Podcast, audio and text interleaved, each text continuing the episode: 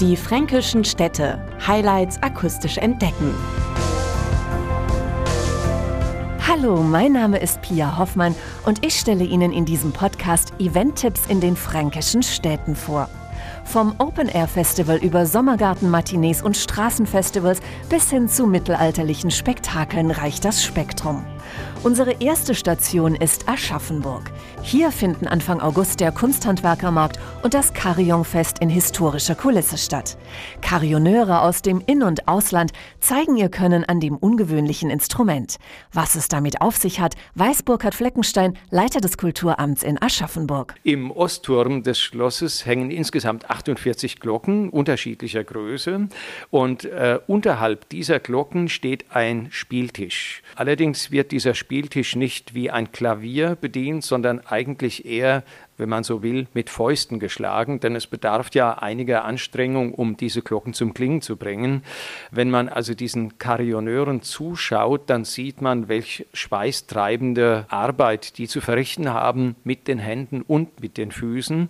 Und es ist in der Tat faszinierend, wenn man sieht, wie virtuos äh, dieses Spiel dann eben vor sich geht. Faszinierend sind auch die Konzerte bei den Bachtagen im Juli und August. Einer der Höhepunkte ist mit Sicherheit das Konzert mit dem Freien Freiburger Barockorchester am Freitag, 3.8. um 20 Uhr im Stadttheater Aschaffenburg. Das Freiburger Barockorchester gilt als das auch international eines der renommiertesten Ensembles im Bereich der historischen Aufführungspraxis. Und von besonderem Reiz ist dieses Konzert, weil das Konzert in unserem klassizistischen Stadttheater stattfindet, das in diesem Jahr sein 200-jähriges Bestehen feiern kann. In Würzburg dagegen wird dem Wunderkind Mozart im Juni ein eigenes Festival gewidmet, so Johannes Engels, Kulturamtsleiter von Würzburg. Ein Festival von hohen, sagen wir mal, hochrangigen Sinfoniekonzerten bis hin zu niederschwelligen Angeboten, wie zum Beispiel auch ein Mozartfest im Rosenpark, wo man ein Picknick, ein Mozart-Picknick macht. Eine ganz andere Atmosphäre bietet der Hafensommer. Hier treten Künstler auf einer Bühne im Hafenbecken auf. Das Publikum sitzt dann auf der Hafentreppe am Heizkraftwerk und genießt das Ambiente einer Hafenstadt, auch wenn es ein kleines Ambiente ist ist aber, wenn man dort im Sommerabend sitzt, dann haben wir tatsächlich ein Open-Air-Festival am Alten Hafen. Und wir haben dort ein Festival, was wirklich fast alle Musiksparten bis hin zur Klassik bedient. Die lokale Musikszene wird dann beim Umsonst- und Draußen-Festival Ende Juli bedient. Es ist vor allen Dingen ein vorwiegend regionales Festival, in dem Künstler hier aus der Region, auch unbekannte Künstler auftreten können. Es gibt verschiedene Bühnen, Bühnen unter 25, wo ganz junge Gruppen auftreten, Bühnen für Jugendliche. Es gibt abends natürlich die große Bühne für das Publikum bis 22.30 Uhr, 23 Uhr. Wer Veranstaltungen in kleinerem Rahmen bevorzugt, der sollte das Toppler Theater in Rothenburg ob der Tauber besuchen. Hier stehen in dieser Saison Stücke wie Love Letters oder die 39 Stufen auf dem Programm. Bei Intendant Erich Landgraf fangen die Vorstellungen mit einem kulinarischen Vorspiel an. Wir haben da ein relativ stimmungsvolles äh, Catering aufgebaut. Sie gehen dann durch das alte Eingangstor des Klosters in einen Innenhof, der begrenzt wird durch alte Mauern. Der Zuschauer sitzt im Freien. Wir fangen in der Regel um 20.30 Uhr an und zwar mit dem Geläut der St. Jakobskirche. Das ist unser Gong. Wenn, der, wenn das Geläut verklungen ist, geht's bei uns los. Es ist immer was los bei Robert Hellenschmidt vom Veranstaltungshaus Kunst, Kultur, Korn. Uns ist es da gelungen, in Rodenburg die, ja, also die bedeutendsten Kabarettisten in Deutschland nach Rodenburg zu holen. Das war an sich ein für, das ganze, für die ganze Region ein Novum. Nicht nur bekannte Kabarettisten treten bei ihm auf. Das ganze Jahr über gibt es dort Kleinkunst vom Feinsten. Vornehm geht es in Ansbach zu. Hier finden jedes Jahr im Juni und Juli die Rokoko-Festspiele statt. Die Besucher erwartet zum einen, dass die Rokoko-Festspiele wie jedes Jahr einen entführen in ein Fest am Hofe des Ansbacher Markgrafen, um genau zu sein, des vorletzten Ansbacher Markgrafen Karl Wilhelm Friedrich. Und das Besondere heuer ist, dass also Karl Wilhelm Friedrich seinen 300. Geburtstag feiern würde.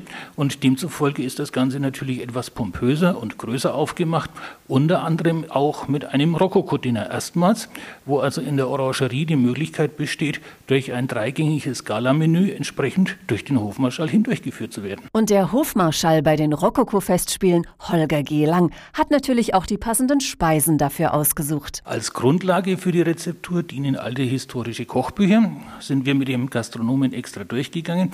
Natürlich dem heutigen Geschmack etwas angepasst, denn rein von der Würzung her würde man das heute nicht mehr vertragen. Ein weiteres Highlight im Ansbacher Terminkalender ist einem geschichtsträchtigen Ansbacher Bürger gewidmet, so Ute Schlieker von der Stadt Ansbach. Wir pflegen den Mythos Kaspar Hauser hier in Ansbach wirklich sehr.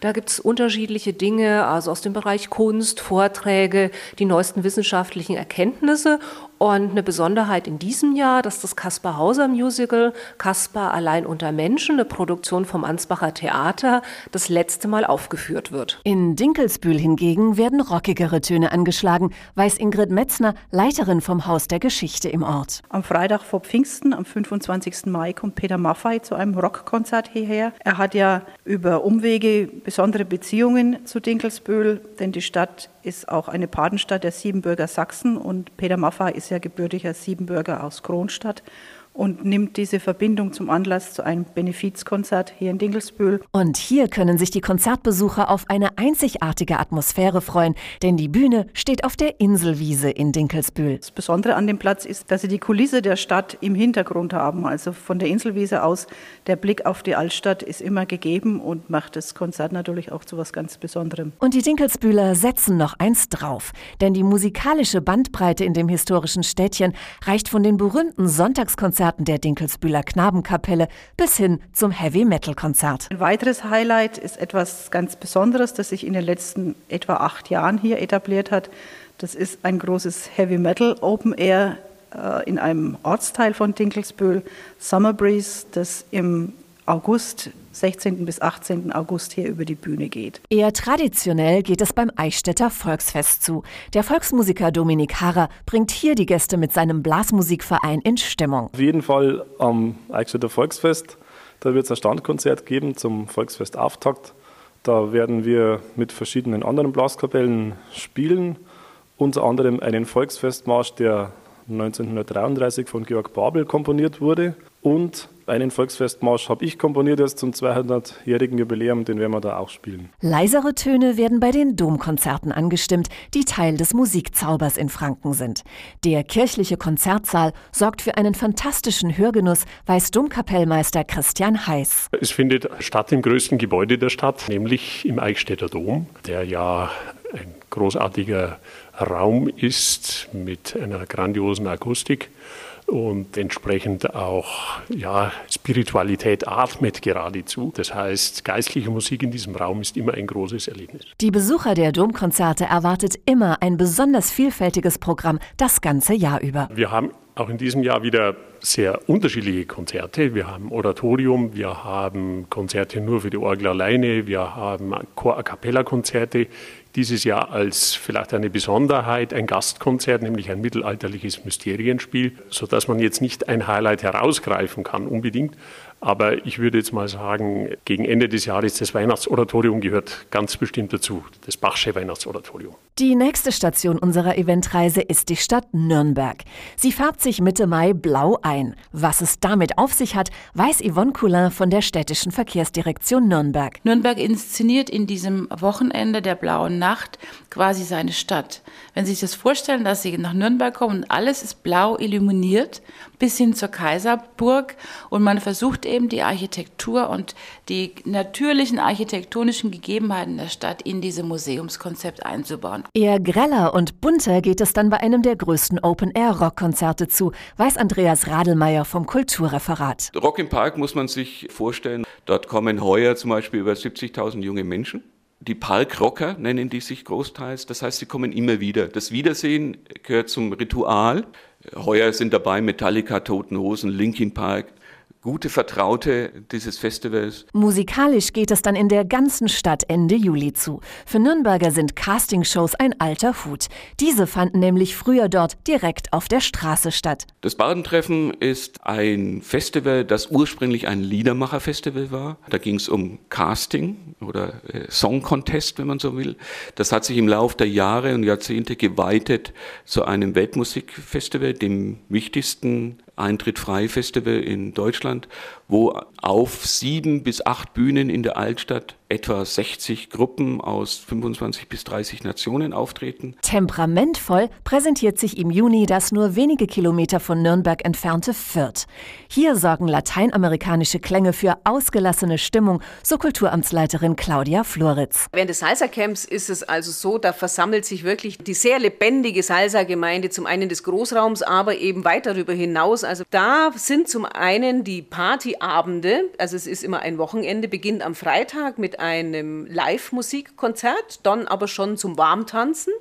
Und Samstag, Sonntag finden Workshops statt. Nicht nur für Tänzer, sondern für Feinschmecker und Läufer steht dann Mitte Juli ein kulinarisches Erlebnis auf der Eventkarte in Fürth, weiß Küchenchef Marco Neubauer vom Gasthaus Neubauers Schwarzes Kreuz. Der Fürther Gourmetlauf findet heuer zum zweiten Mal statt. Kurz beschrieben, das ist ein Waldlauf durch den Fürther Stadtwald, wo es verschiedene, sieben an der Zahl Stationen gibt, wo die Läufer kleine Köstlichkeiten von verschiedenen Gastronomen hier aus der Region zu sich nehmen können. Eine Besonderheit im Eventprogramm ist das Klezmer Festival, das auf die jüdische Geschichte von Fürth zurückgeht.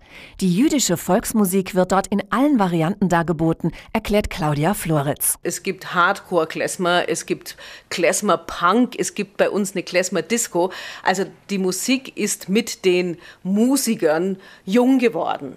Und man muss aber auch sagen, sowas ist natürlich dann ein Verweis in die Zukunft. Ein, ich finde, ein Festival kann nicht immer nur ein Bewahrungsfestival sein. Wenn es eine Zukunft haben soll, muss es einfach auch mit der Zeit gehen.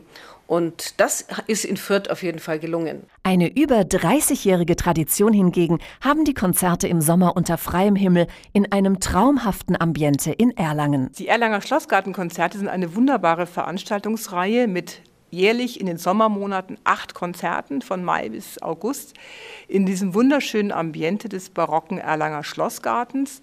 Ganz toll ist, dass es ein Angebot ist nach gemäß dem Motto umsonst und draußen. Das heißt, an acht Sonntagen um 11 Uhr vor dem Schloss zwischen Blumen, Wiesen und so weiter präsentieren wir also hervorragende, renommierte Musikensembles von regional bis international. Für die Leiterin des Kulturprojektbüros Anke Steinert-Neuwirth ist es wichtig, dass für jeden musikalischen Geschmack etwas dabei ist, auch für Kinder. In diesem Jahr zum Beispiel wird es ein Kinder- und Familienkonzert geben. Wir haben das Grimmjahr 2012 2012. Es wird dann der gestiefelte Kater gespielt werden und das stellt man sich einfach so vor, dass es ein sehr lebendiges Konzert ist mit einer Moderation, die natürlich dann die Kinder aktiv mit einbezieht, bis hin zu Bewegungselementen. In Bayreuth kommen jedes Jahr im Mai die Klassikfans bei der Musiker auf ihre Kosten.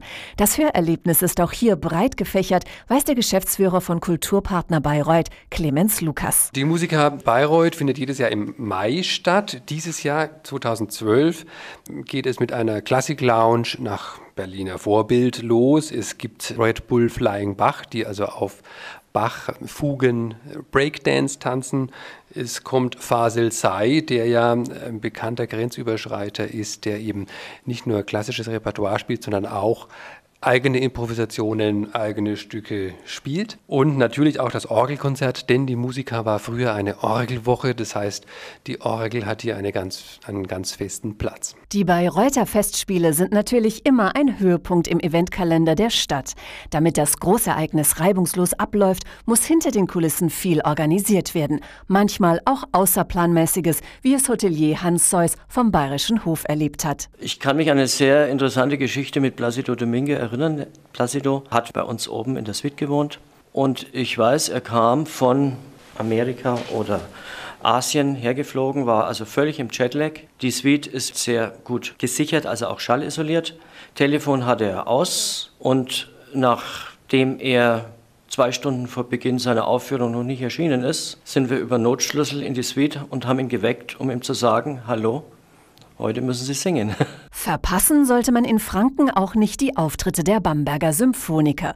Sie geben das ganze Jahr über Konzerte und dieses Jahr auch Open Air auf der Biennale im Sommer unter der Leitung des Intendanten Wolfgang Fink. Alle zwei Jahre gibt es die Biennale Bamberg. Das ist ein kleines Sommerfestival. Zwei Wochen lang und da geht es ganz fokussiert um ein Thema.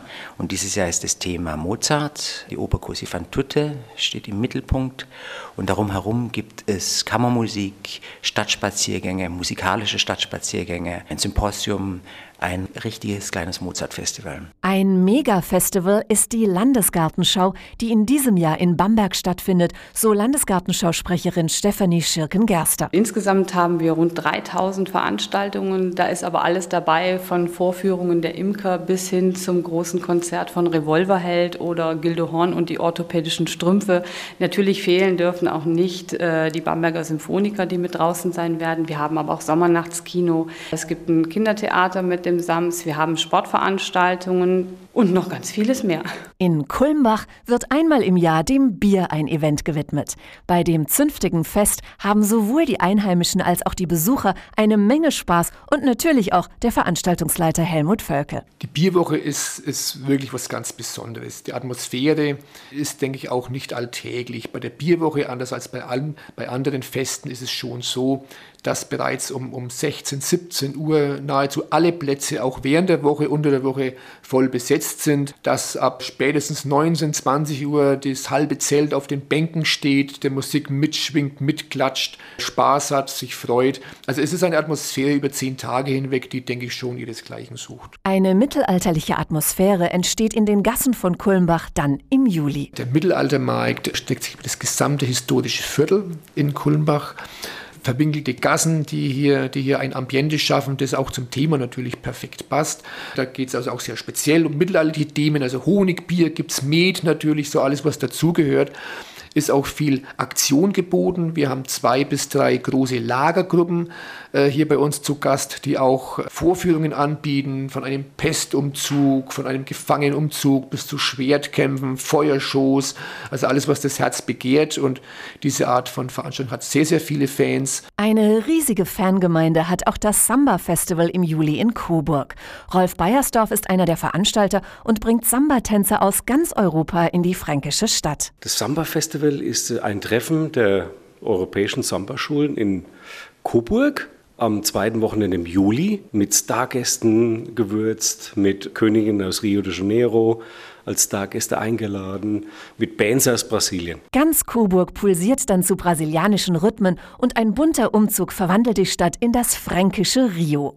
Es gibt nicht nur viel zu sehen und zu hören, auch Mitmachen ist angesagt. Da können Sie viel lernen und zwar in Sachen Kampftanz, brasilianische Capoeira sind die besten Meister hier, die diese Workshops halten. Perkussion für Fortgeschrittene. Es werden Zumba Masterclass angeboten von Top-Instruktorinnen aus ganz Europa. Wir haben Tanzworkshops, der ist einerseits wird brasilianischer Tanz gelernt, auch wie in Rio getanzt wird, aber auch religiöses Candomblé von Mua Soares kann man erlernen. Also es ist vielfältig für Anfänger ist was dabei, für Kinder und für Fortgeschrittene auch. Aus unserer letzten Station Schweinfurt kommen die Erfinder des sogenannten Honky Tonk Festivals.